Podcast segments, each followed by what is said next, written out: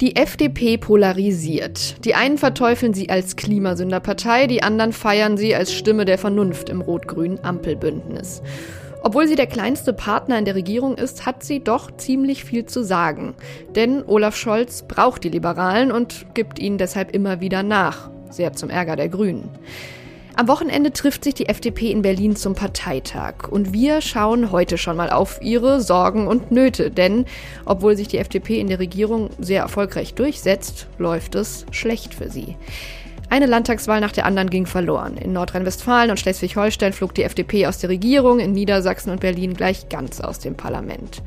Und auch bei den nächsten Wahlen in Bremen, Bayern und Hessen sieht es nicht gut aus. Warum danken die Menschen der FDP ihre Erfolge nicht und wie müsste sich die Partei aufstellen, um mehr Menschen zu erreichen? Soll sie sich noch konsequenter gegen den grünen weiblichen Zeitgeist stemmen, wie es ein Meinungsforscher kürzlich formuliert hat, oder muss sie sich öffnen, mehr Frauen, mehr Ältere ansprechen? Darüber spreche ich gleich mit dem FDP-Vizechef Johannes Vogel und mit meiner Kollegin Friederike Haupt, unserer Berlin-Korrespondentin für die FDP. Mein Name ist Livia Gerster und mitgearbeitet an dieser Sendung hat Kevin Gremmel. Heute ist Mittwoch, der 19. April. Schön, dass Sie dabei sind. Ja, und über all das kann ich jetzt mit Johannes Vogel sprechen, dem FDP-Vizechef und parlamentarischen Geschäftsführer seiner Fraktion. Auf dem Parteitag am Wochenende will er wiedergewählt werden als Christian Lindners Stellvertreter und irgendwann, so munkelt man, wird er dann vielleicht selbst der FDP-Chef. Darüber sprechen wir gleich. Jetzt sage ich erstmal Hallo, Herr Vogel. Hallo, grüße Sie. Ja, äh, die letzte Generation legt ja gerade das Regierungsviertel lahm. Wie sind Sie denn eigentlich heute in den Bundestag gekommen? Ich bin heute äh, Morgen, bevor bevor die ähm, äh, sich hier gesammelt haben, äh, in den Bundestag äh, gekommen und bin mit einem E-Auto, äh, aber mit dem Auto. Okay, gerade noch rechtzeitig. Ja, über die E-Autos können wir vielleicht auch gleich noch sprechen. Die letzte Generation hat ja wirklich Sie, die FDP, als das Feindbild schlechthin. Also vor, vor ein paar Tagen haben die ja ihre Parteizentrale auch beschmiert und erklärt, die Politik der FDP führe direkt in die Klimahölle. Ähm, sehen Sie sich eigentlich nach dem friedlichen Protest von Fridays for Future Future zurück, beziehungsweise denken Sie manchmal, Sie hätten vielleicht damals lieber Luisa Neubauer die Hand reichen sollen, statt zu sagen, wie Christian Lindner, bitte zurück ins Klassenzimmer und die Sache den Profis überlassen? Naja, das haben wir ja damals 2019, ich finde auch zu Recht klargestellt, dass nicht der Eindruck entstehen darf, dass Fridays for Future nicht das absolut richtige Ziel pochen würde und intensiv auch unser Klimaprogramm damals ja nochmal überarbeitet, darum gerungen und ich finde ein sehr gutes beschlossen, nämlich für das wirksamste und entschlossenste Instrument für Klimaschutz zu sein, nämlich den dichten Deckel für CO2, also den Zertifikatehandel wirklich für alle Lebensbereiche. Das ist ja der Kern der FDP-Programmatik und davon bin ich auch selber zutiefst überzeugt, weil diese Menschheitsaufgabe muss uns gelingen. Und dazu gehört dann aber natürlich auch, dass man die Menschen mitnimmt und sich nicht hineinsteigert in die Vorstellung, ähm, es gäbe in Deutschland demokratische Parteien, insbesondere die FDP, die dieses Ziel nicht teilen würde. Ich verstehe, glaube ich, wo das herkommt, weil es so, so einfach ist, sich natürlich die Welt in Freund-Feind einzuteilen. Und weil man irgendwie dran gewöhnt ist, wer sind sozusagen die Guten bei einem Thema vermeintlich und wer sind die vermeintlich Schlechten. So wird der Klimaschutz nicht gelingen.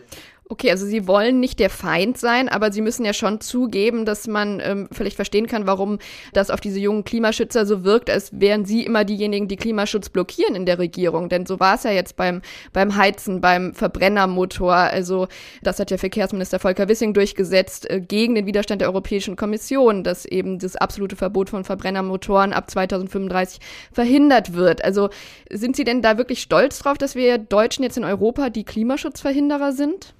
Darf ich mal kurz fragen, ob das überhaupt stimmt, was Sie gerade sagen? Ja. Ähm, äh, ja, weil äh, der fossile Verbrenner wird verboten ab 2035. Und das ist auch äh, absolut richtig. fossiles Verbrennen wird verboten. Und das halte ich auch für vernünftig. Mhm. Die spannende Frage war doch nicht, ob irgendein klimaschädliches Auto noch erlaubt wird, sondern ob wir politisch entscheiden wollen, was die einzige klimaneutrale Technik sein darf. Ich persönlich fahre übrigens seit drei Jahren ein voll elektrisches Auto und bin davon überzeugt, in den Industrienationen wie in Deutschland wird sich die Elektromobilität durchsetzen. Und trotzdem ist es richtig, dass wir die E-Fuel-Technik auch hochfahren und nutzen. Wir brauchen sie für den Flugverkehr, wir brauchen sie für die Bestandsflotte, wir brauchen sie für Weltregionen und die Autos dürfen dann gerne auch in Europa hergestellt werden, wo es vielleicht keine Ladeinfrastruktur rechtzeitig äh, realistisch ist. Aber ähm, klimaneutral müssen alle Techniken am 2035 sein und dafür ist die FDP auch. Okay, interessant. Also ich würde es schon so wahrnehmen, dass Herr Wissing sich jetzt dafür hat feiern lassen als Verteidiger des Verbrennermotors ähm, und vernehme da ein, etwas andere Töne bei Ihnen als Elektroautofahrer. Äh, lassen Sie uns mal jetzt überhaupt über die Dynamik in der Ampel reden wo all das ja immer wieder Streitthema war. Also äh, von dieser Aufbruchseuphorie nach der Bundestagswahl ist ja jetzt nicht mehr so viel zu spüren. Neue Selfies jetzt mit Habeck, Lindner, Baerbock und Bissing gab es auch nicht mehr. Stattdessen stellen sie eben immer wieder äh, Dinge in Frage, die ja schon im Koalitionsvertrag auch vereinbart waren. Den Atomausstieg, das Verbrenner aus, ähm, das Heizen. Sind Sie da jetzt Opposition oder Regierung? Beziehungsweise verstehen Sie, dass man das schon so wahrnimmt, als wären Sie da immer wieder dagegen? Ja, aber müssen wir nicht äh, gemeinsam tiefer reinschauen? Ich habe das auch an anderer Stelle schon gesagt. Die FDP ist äh, nach meiner tiefen Überzeugung eine Dafürpartei. Sie schlägt mhm. zum Beispiel das ambitionierte Klimaschutzprogramm vor, nämlich endlich das wirksamste Instrument, was dann auch die Kräfte der Marktwirtschaft nutzt, die wir brauchen, den Zertifikatehandel entschlossener zu nutzen. Äh, das ist auch ein bisschen, was ich, wenn ich auf die letzte Generation sehe, ähm, frage ich mich, ob da nicht Menschen, die ein richtiges Ziel teilen, bei den falschen Fragen hängen bleiben. Dass sie nämlich die Demokratie teilweise in den Augen mancher Bürger mit ihren Aktionen vermeintlich zum Problem stilisieren. Also Farbanschläge auf ein Grundgesetzdenkmal, mhm. Farbanschläge auf Parteizentralen. Ist das wirklich die richtige Ebene? Oder müssten wir nicht darüber reden, ob die Forderungen besser werden müssen und unsere Instrumente äh, in Deutschland besser werden müssen? Anders als in anderen Weltregionen haben wir doch diese riesige Chance, dass alle demokratischen Parteien sich aufs Ziel verpflichtet haben. Und die Chance müssen wir doch nutzen und gerne über die Instrumente streiten. Und am Ende gibt es einen demokratischen Prozess, der das entscheidet. Und da müssen wir hinkommen. Und genau das tun wir auch in dieser Koalition. Mhm. Natürlich ist es eine Koalition neuer Art. Es sind Parteien, die unterschiedlicher sind in vielen programmatischen Fragen, als bisher Parteien in Koalitionen zusammengearbeitet haben. Das kommt aus dem neuen Parteiensystem, aus den demokratischen Ergebnissen. Wir haben nicht mehr zwei große Volksparteien. Und da müssen wir auch ein bisschen einen neuen Politikmodus uns als Gesellschaft miteinander erarbeiten. Ich finde, dazu darf gehören, dass hart gestritten wird wenn am Ende die Ergebnisse überzeugend sind. Mhm. Ja, es wird hart gestritten und Sie gehen immer wieder ja als Gewinner aus diesen Streit, setzen sich immer wieder gegen die Grünen durch. Jetzt nach dem letzten Koalitionsausschuss waren die ja zum Beispiel ziemlich zermürbt. Aber trotzdem ähm, nützt es Ihnen nicht so viel. Also eine Landtagswahl nach der anderen geht verloren und in den Bundesumfragen sind Sie jetzt auch noch weit entfernt von zweistelligen Ergebnissen. Woran liegt es denn? Damit bin ich natürlich nicht zufrieden. Ich wünsche mir, dass wir Landtagswahlen gewinnen. Trotzdem muss man, wenn man eins hochfliegt, glaube ich, sich erstens klar machen, dass die FDP natürlich aus einer Konstellation kommt. Äh, vor zwei Legislaturperioden waren wir noch in der APO, dass sie ihre äh, Kernanhängerschaft, die äh, uns von Wahl zu Wahl dann eben nicht mal taktisch da sind und dann wieder vielleicht auch zu einer anderen Partei gehen, sondern uns kontinuierlich unterstützen, Schritt für Schritt immer weiter steigern muss. Da kommen wir voran, aber da will ich auch noch weiterkommen. Klar ist auch, das ist ein Dauerlauf. Das ist das Erste. Und zweitens, dass wir in dieser Legislaturperiode und in dem Jahr, in dem wir sind, 2023, eine Herausforderung als Gesellschaft haben, die mit, finde ich, der Rolle der FDP zusammenhängt. Nämlich, wir haben letztes Jahr Krisenmanagement gemacht. Wir waren in absolut Ausnahmesituationen. Der russische Überfall auf die Ukraine, die Energiekrise, die daraus äh, folgte, Putins Energiekrieg. Und wir haben das Land ja gut durch den Winter gebracht. Besser als viele befürchtet haben. Krisenmanagement also gelingt auch in dieser Koalition. Aber Krisenmanagement reicht natürlich nicht. Also in der Tat, der Koalitionsausschuss, geht es mir gar nicht um die Frage, wer hat sich da irgendwie durchgesetzt, sondern wir sind doch ins Gestalten gekommen. Wir kommen jetzt bei der Klimapolitik ähm, endlich zu den großen Fragen. Wir beschleunigen massiv den Ausbau der erneuerbaren Energien. Wir machen endlich Tempo nicht nur bei LNG-Terminals, sondern bei aller Infrastruktur. Schiene, Straße, Stromtrassen äh, und so weiter. Wir haben in derselben Woche, wo der Koalitionsausschuss war, das jahrzehntelange Streitthema können wir endlich bitte ein modernes Einwanderungsrecht haben wie die Kanadier mit Punktesystem und so auf den Weg gebracht im Kabinett. Nächste Woche geht's in den Deutschen Bundestag. Also allein in den letzten Wochen ist jetzt endlich so viel an den großen Projekten an Modernisierung angelaufen, dass ich happy bin, dass wir offenbar es schaffen, und das erwarte ich auch von unserem Land, und das ist, finde ich, auch die Rolle der FDP, nicht nur Krisenmanagement zu können, sondern jetzt auch ins Gestalten zu kommen. Mhm. Und sie können ja auch deswegen zufrieden sein, weil der Kanzler, weil sie den immer wieder auf ihrer Seite hatten, äh, wie man in dem Koalitionsausschuss gesehen hat.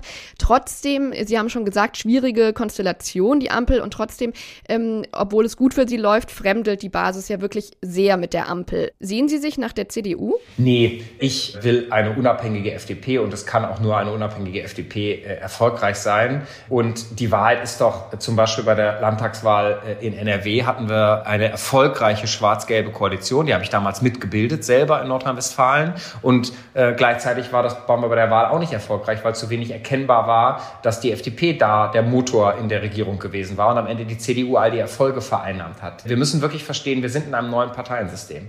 Das heißt, dass, also wir als Land, auch in der öffentlichen Debatte, das heißt, dass wir auch manche Dinge in der öffentlichen Kultur, glaube ich, verändern müssen. Ich habe das eben schon angedeutet. Nicht jede Debatte ist gleich Streit, sofern die Ergebnisse stimmen. Ähm, ich finde super, dass die SPD uns unterstützt unterstützt hat bei der Frage Infrastruktur. Ich fand die grüne Position, dass es gute und schlechte Infrastruktur gibt ähm, und wir bei manchen langsam bleiben dürfen, äh, hielt ich für falsch. Ich glaube, wir müssen insgesamt bei Infrastruktur in diesem Land schneller werden, denn das erstickte in Langsamkeit.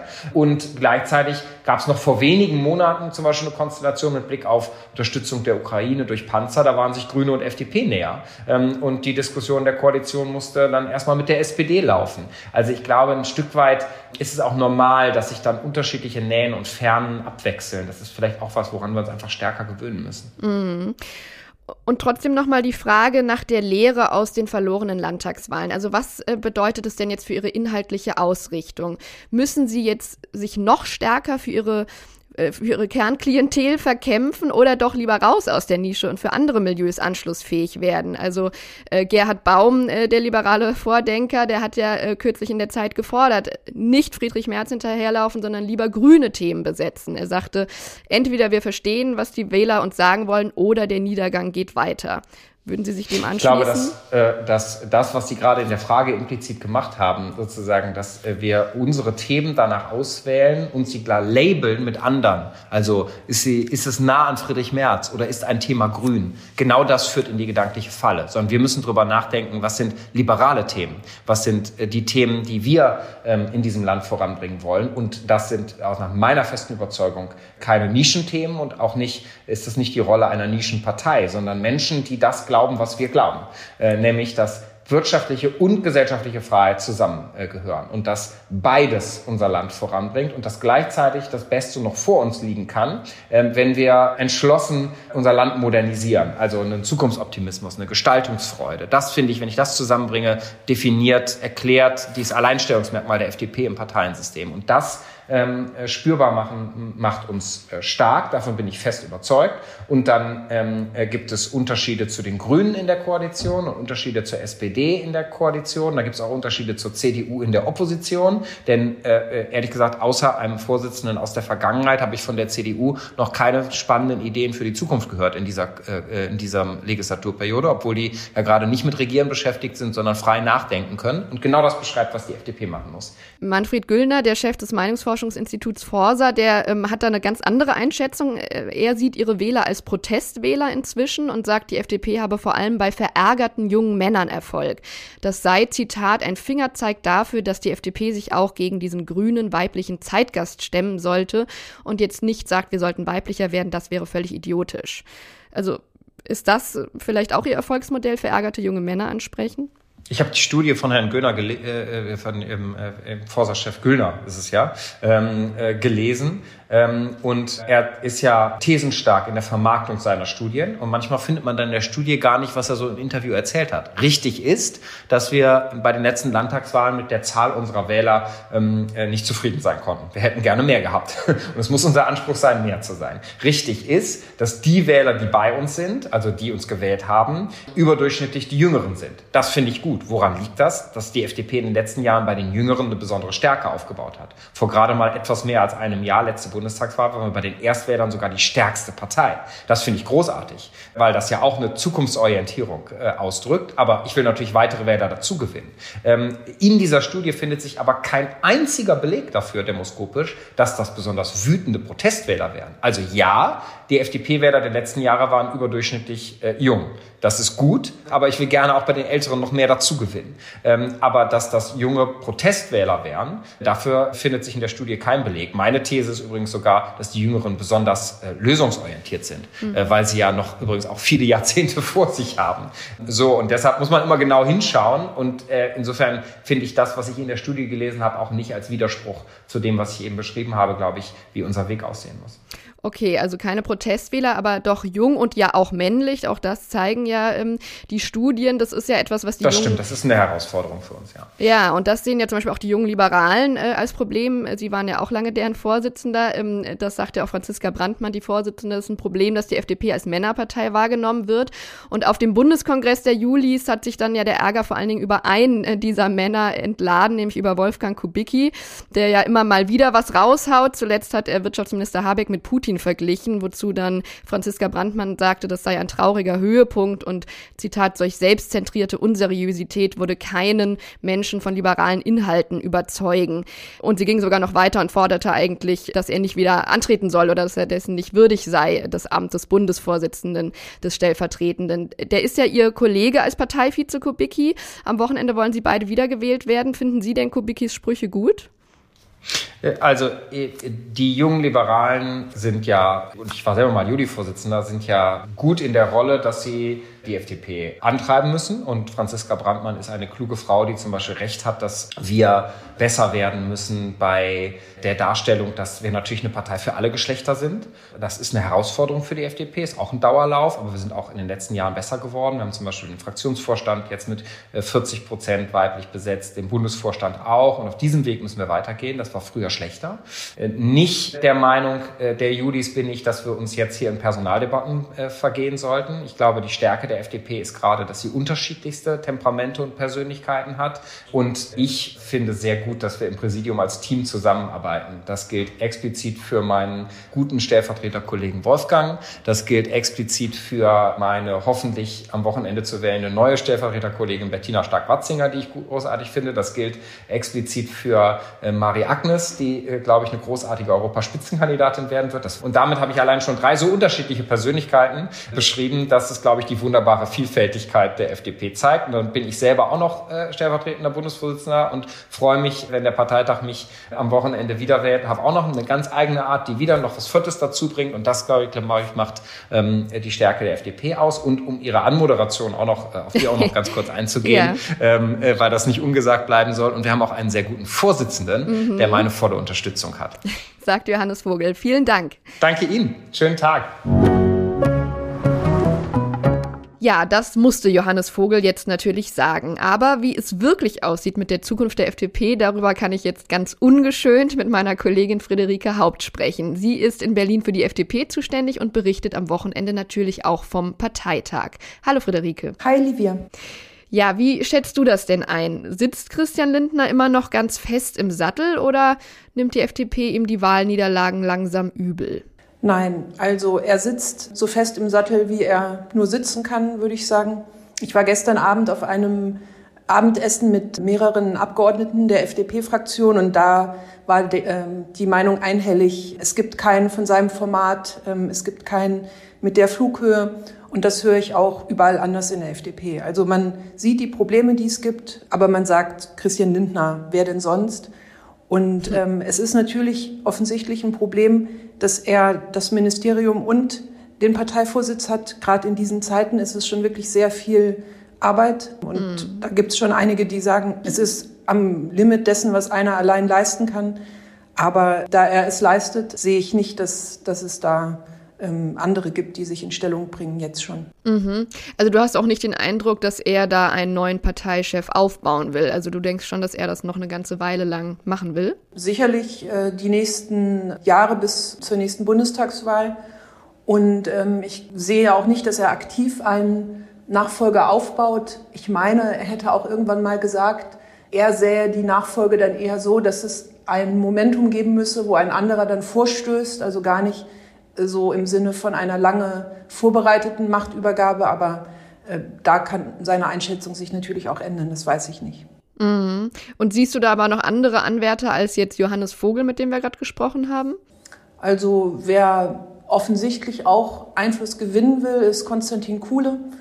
Ähm, und gibt auch einige in den Ländern, die ambitioniert sind, aber so ganz konkret äh, jemanden, der sagen würde, ich sehe mich da in zweieinhalb Jahren oder in, in zwei Jahren, das hätte ich jetzt nicht ausgemacht. Mhm, okay, also das ist vielleicht noch etwas verfrüht.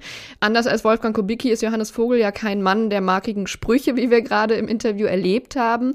Und er gilt ja auch innerhalb der Partei eher als Sozialliberaler und wehrt sich eben auch gegen die These, ähm, dass die FDP eine Männerpartei sei und vor allem Protestwähler anspreche. Ähm, wie siehst du das denn als Beobachterin? Also welche Wähler spricht die FDP an und welche müsste sie ansprechen, um mehr Erfolg zu haben? Also es ist ja ein Dilemma eines Parteivorsitzenden, dass er ganz viele Bubbles von FDP-Sympathisanten binden muss. Also es müsste jemand sein, der Kubicki toll findet und jemand, der Herrn Vogel gut findet und vielleicht auch Frau Teuteberg. Also eine Person, die sehr integrativ ist. Das ist vielleicht in der FDP-Wählerschaft sogar noch schwerer als bei anderen Parteien. Und natürlich haben die Männer Vogel und Lindner unterschiedliche Schwerpunkte. Und Vogel wäre sicherlich sozialliberaler ausgerichtet. Aber das könnte natürlich dann auch dazu führen, dass Fans von Kubicki sich stärker abwenden, weil ihnen Lindner vielleicht ein bisschen näher steht. Und dann hätte man sozusagen einen Zugewinn auf der einen Seite und einen Abbruch auf der anderen Seite.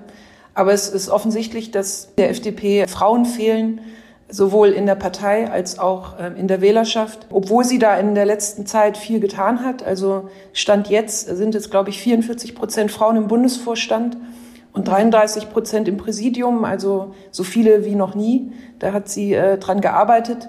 Nichtsdestotrotz gibt es auch jetzt auf dem nahenden Parteitag einen Antrag der äh, liberalen Frauen, die mehr Frauen in der FDP fordern und auch eine Art Quote. Das steht, glaube ich, nicht so explizit drin, aber es ist de facto eine Gleichbesetzung von Männern und Frauen im Vorstand. Dann gibt es sicherlich auch ein Problem, äh, dass man die migrantischen Bevölkerungsanteile nicht stark genug anspricht. Da versucht die FDP sich jetzt besser aufzustellen mit einer neuen Vorfeldorganisation äh, der liberalen Vielfalt, die da ähm, auch ein bisschen Aufmerksamkeit äh, bringen soll in den Wählergruppen. Ja, und dann äh, ist es sicherlich so, eine Partei zieht immer gerade wenn Leute unzufrieden sind mit anderen Parteien. Aber ich sehe trotzdem nicht, dass die FDP jetzt reihenweise Grünwähler gewinnen könnte. Mhm. Ja, interessant. Das mit der Quotendebatte wird noch spannend. Jetzt, wo die CDU auch einer hat, wird es mhm. ja immer schwerer, mhm. wahrscheinlich dagegen zu halten. Aber ja. es ist ja auch ihr Kernthema. Ähm, lass uns noch mal kurz auf den Ampelstreit oder überhaupt die Situation in der Ampel schauen. Äh, das hat Vogel ja eben sich Mühe gegeben, runterzuspielen. Klar, aber man hat ja schon das Gefühl, ähm, der Partei sitzt irgendwie die Angst im Nacken mhm. und je mehr Landtagswahlen verloren gehen, desto mehr Krawall macht sie auch mhm. in der mhm. Ampel. Mhm. Glaubst du denn, dass die Regierung hält? Ja, also davon bin ich äh, überzeugt. Ähm, einfach aus der Überlegung heraus, dass ein Bruch noch viel verheerender wäre. Also mhm. für alle Beteiligten, da ist, glaube ich, weder der SPD noch den Grünen und schon gar nicht der FDP dran gelegen. Das ändert nichts an den großen Unstimmigkeiten und, und Streitigkeiten, aber das, was einen Bruch der Koalition bringen würde, wäre ähm, aus Sicht aller Beteiligten noch schwieriger. Mm, ja. Du hast ja auch diesen denkwürdigen Koalitionsausschuss kürzlich genau beobachtet, als wirklich 30 Stunden lang gestritten und verhandelt wurde. Ähm, dass Grüne und FDP da inhaltlich immer wieder auseinanderliegen, ist ja klar, das haben wir auch eben schon besprochen, aber man hat ja schon das Gefühl, da klappt irgendwas grundsätzlich auch nicht zwischen den beiden. Also warum können denn Grüne und FDP so schlecht miteinander, obwohl es ja am Anfang ziemlich harmonisch aussah zwischen Grün und Gelb? Mhm. Ja, das ist eine gute Frage. Da gibt es äh, unterschiedliche Antworten, auch je nachdem, mit wem man spricht. In der FDP ist man frustriert gewesen über die Beobachtung, die die FDP-Leute gemacht haben, dass die Grünen salopp gesagt nicht aus dem Quark kamen. Das zeigte mhm. sich ganz gut daran, dass Christian Lindner, Parteichef der FDP, sich am Montag nach dem Beginn des Koalitionsausschusses, also etwa 24 Stunden nach Beginn, einen Zahnarzttermin vereinbart hatte, den er dann, weil der Koalitionsausschuss immer noch dauerte, auf den Dienstag verschob und dann, weil er immer noch dauerte, auf den Mittwoch verschieben musste, wo er dann endlich mhm. hingehen konnte morgens um acht. Also der hatte sich das anders vorgestellt. In der FDP meint man auch äh, beobachtet zu haben, dass es einen Machtkampf äh, zwischen Habeck und Baerbock gibt, der jetzt schon mhm. begonnen hat in Bezug äh, oder mit Blick auf die nächste Spitzenkandidatur bei der Bundestagswahl der dann in den, der Verhandlungsgruppe der Grünen auch zu besonders viel Diskussionen und Abstimmungen geführt hat. Das schildern die Grünen anders, aber ich glaube, es ist auch nicht völlig abwegig, das zumindest auch mit in die Deutung einzubeziehen. Dann liegt es auch im Wesen der Grünen, äh, stärker Konsens erzeugen zu wollen, dann nochmal ähm, rückzukoppeln, also einfach äh, stärker in der Gruppenarbeit Zeit zu verbringen, als dass einer an der Spitze sagt, so machen wir es jetzt, so wie das mm. Christian Lindner bei der FDP macht. Und dann ist ein ganz weites Feld ähm, tatsächlich, das hängt mit dem eben beschriebenen zusammen, äh, die kulturell vollkommen unterschiedliche Prägung. So wie die FDP das äh, schnelle Autofahren liebt, die Grünen ein atomkraftfreies Deutschland lieben. Also da gibt's Dinge, die wirklich auf lange Sicht unvereinbar bleiben. Ja, interessant, dass du ähm, auch sagst, in der Arbeitskultur gibt es da große Unterschiede. Das würden die Grünen wahrscheinlich anders sehen. Also wenn Lindner ihnen die Schuld dafür gibt, dass er nicht zu seinem Zahnarzt kam. Aber du schriebst ja auch in einem Text, dass eben auch gerade Lindner und Habeck einfach nicht so richtig zueinander finden. Warum denn nicht? Also wie würdest du denn ihr Verhältnis eigentlich beschreiben? Mhm. Ähm, ich würde es schon als professionelles, anständiges Arbeitsverhältnis beschreiben. Es ist nicht, dass sie sich aus dem Weg gehen oder nicht miteinander reden. Als äh, kürzlich dieser Brief kursierte, den Habeck Lindner geschrieben habe, hieß es ja auch teilweise, die sprechen nicht mal mehr miteinander, die schreiben sich jetzt nur noch Briefe, wie so ein in Scheidung befindliches Ehepaar, das nur noch über die Anwälte kommuniziert. So ist es nicht. Also dieser Brief mhm. äh, war aus verschiedenen Gründen, also nicht die Art der Kommunikation, die die beiden Minister ähm, untereinander pflegen. Die reden, die schreiben SMS. Die sind auch schon mehrfach extra miteinander essen gegangen, um einen Ton und ein Klima zu finden, das der Aufgabe gerecht wird. Aber ich glaube schon, wenn man die nur im Fernsehen oder aus der Zeitung kennt und beobachtet, das sind einfach zwei komplett unterschiedliche Typen Menschen und erklären Dinge unterschiedlich, gehen unterschiedlich an Dinge ran gehen unterschiedlich mit Konflikten um, gehen unterschiedlich mit Fehlern um. Aber ich würde trotzdem sagen, dass die beiden im Rahmen dieser, dieser beschriebenen Eigenschaften total professionell miteinander arbeiten. Was heißt denn jetzt eigentlich das alles für die Zukunft, diese Schwierigkeiten in der Ampel? Ähm, denkst du, langfristig wird sich die FDP dann doch wieder der CDU eher zuwenden? Das wird, glaube ich, stark davon abhängen, wie die CDU sich in den nächsten Jahren verhält und auch wie die Ampel weiter funktioniert. Also es gibt nicht abreißende Gesprächsfäden der FDP mit der CDU, äh, die auch ganz aktiv gesponnen werden. Es gibt Runden, die sich in regelmäßigen Abständen treffen, FDP-CDU-Runden. Es gibt FDP-Leute, die ganz bewusst sagen, also die CDU ist mir viel näher, als es die Grünen jemals sein werden, inhaltlich und kulturell. Und jeder in der FDP oder jedenfalls sehr viele, mit denen ich spreche, sagen, also es ist unserer Seele, nicht unserem Kopf, aber unserer Seele wahnsinnig schwer zu vermitteln, dass ein Bündnis mit den Grünen das Beste sein soll. Also da fühlen, glaube ich, sich viele immer noch näher ähm, bei der CDU. Also es betrifft mehr die Grünen als die SPD. Und da wird, wird näher gesucht. Zugleich wird die CDU auch mit großem Misstrauen ähm, beobachtet, nicht nur weil die letzte gemeinsame Koalition für die FDP sehr schlecht geendet ist und die FDP da auch immer noch äh, den Großteil der Schuld bei der CDU sieht oder bei der Union, sondern auch, weil man den Eindruck hat, die Union ist äh, der FDP nicht so zugeneigt wie die FDP der Union, äh, bandelt an mit den Grünen, regiert mit den Grünen in, in Schleswig-Holstein, obwohl sie mit der FDP hätte regieren können oder äh, macht jetzt einen Vorstoß äh, zu Steuererhöhungen, obwohl das aus Sicht der FDP strategisch äh, gedacht ist in Richtung SPD und Grüne und nicht, weil die Union davon überzeugt wäre.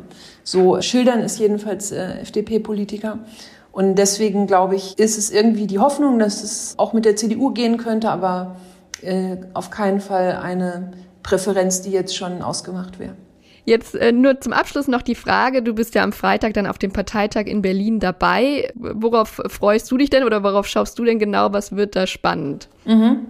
Ja, also ich bin gespannt, wie groß der Unmut sein wird der Delegierten, der sich dort Bahn bricht. Also ich habe den Eindruck, es ist ein bisschen wie so eine Urschreitherapie, wo dann die Delegierten mal alles rauslassen, was sich in den letzten anderthalb Jahren angestaut hat an Frust über die Kompromisse, an Frust über die Grünen. Und das ist, glaube ich, auch normal, also dass der Parteitag dann für sowas eine Bühne bietet. Es ist ja ein Parteitag der FDP und nicht der Ampel, deswegen äh, hat die FDP, glaube ich, auch ein Interesse daran, mal ganz gründlich über die Dinge zu sprechen, die Ihnen am Herzen liegen und mit dem Fokus, der Ihnen wichtig ist. Und ich habe mir vorhin das 303 Seiten dicke Antragsbuch mal durchgeblättert. Ähm, also schon der Umfang zeigt, wie groß der Gesprächsbedarf ist. Wahnsinnig viele ähm, Anträge noch zusätzlich zum Leitantrag. Und es geht um alles Mögliche, sehr viel um Atomkraft. Da lassen die ähm, Landesverbände und die Kreisverbände nicht locker. Dann geht es um den öffentlich-rechtlichen Rundfunk, ums Gendern, also um all die Dinge, die der FDP, glaube ich, in den letzten Monaten zu kurz gekommen sind oder in eine Richtung diskutiert wurden, die ihnen nicht so recht war und äh, die oft ausgegebene Devise, wir wollen mehr FDP pur sein, die wird da, glaube ich, ausgelebt. Und es wird ja, es wird äh, Frust abgelassen werden, es wird aber auch konstruktiv, äh, glaube ich, gearbeitet werden zu der Frage, die der Leitantrag auch behandelt und die, wie mir scheint, dem Parteivorsitzenden quasi auf den Leib geschnitten ist, nämlich wie wird Deutschland ökonomisch zukunftsfähig, äh, wie können wir haushalten, ohne unsere Kinder und Enkel mit Schulden zu belasten. Daran hängt dann ganz viel, was den Arbeitsmarkt betrifft, auch was die Vernetzung in der Welt betrifft. Also es ist umfassend, aber es hat einen Schwerpunkt auf der wirtschaftlichen Entwicklung unseres Landes. Und da interessiert mich natürlich auch, äh, auf was sich die Delegierten dann einigen. Ja, und das Ergebnis können wir dann in der FAZ lesen. Ähm, vielen Dank, Friederike. Sehr gerne. Danke dir.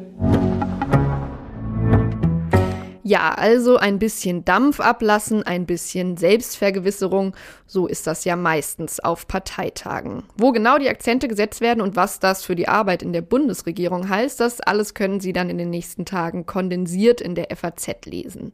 Morgen begrüßt Sie hier an dieser Stelle dann erst einmal meine Kollegin Kati Schneider mit einem Update zur Lage in der Ukraine. Bis dahin, danke fürs Zuhören. Tschüss.